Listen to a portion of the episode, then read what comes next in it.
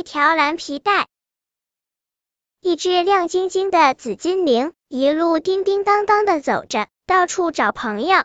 红脸猫，你愿意跟我做朋友吗？你把我戴在脖子上，一定帅呆了，酷毙了。紫金铃看见了红脸猫，热情的说。红脸猫看了看紫金铃，说：“可是我带着你，还怎么捉老鼠呀？”说完，头也不回的走了。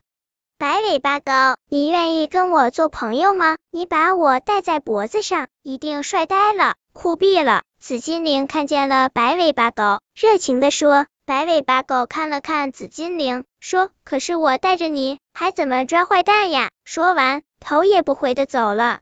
一只蓝皮鼠听见了他们的对话，悄悄摸过去，一把抓过紫金铃，戴在了自己的脖子上。哇，我真是帅呆了！酷毙了！蓝皮鼠拿出镜子照了半天，心里美滋滋的。叮叮当，叮叮当，蓝皮鼠走一步，紫金铃就像一串。哇，要是让红脸猫听见了，我就没命了！赶紧躲到洞里去吧。蓝皮鼠在洞里待了一天，饿得前胸贴后背，想趁着夜深人静去偷点吃的。可是刚动了一下身子，叮叮当，叮叮当，紫金铃就响了起来。哎，我还是把它摘下来，先去偷点东西吃吧。蓝皮鼠想。可是蓝皮鼠摘了半天，累得汗水直流，也没能把紫金铃摘下来。别白费力气，谁带上我，我就跟定谁了，没法摘下来的，除非我自己想走。紫金铃说。蓝皮鼠只得继续饿着。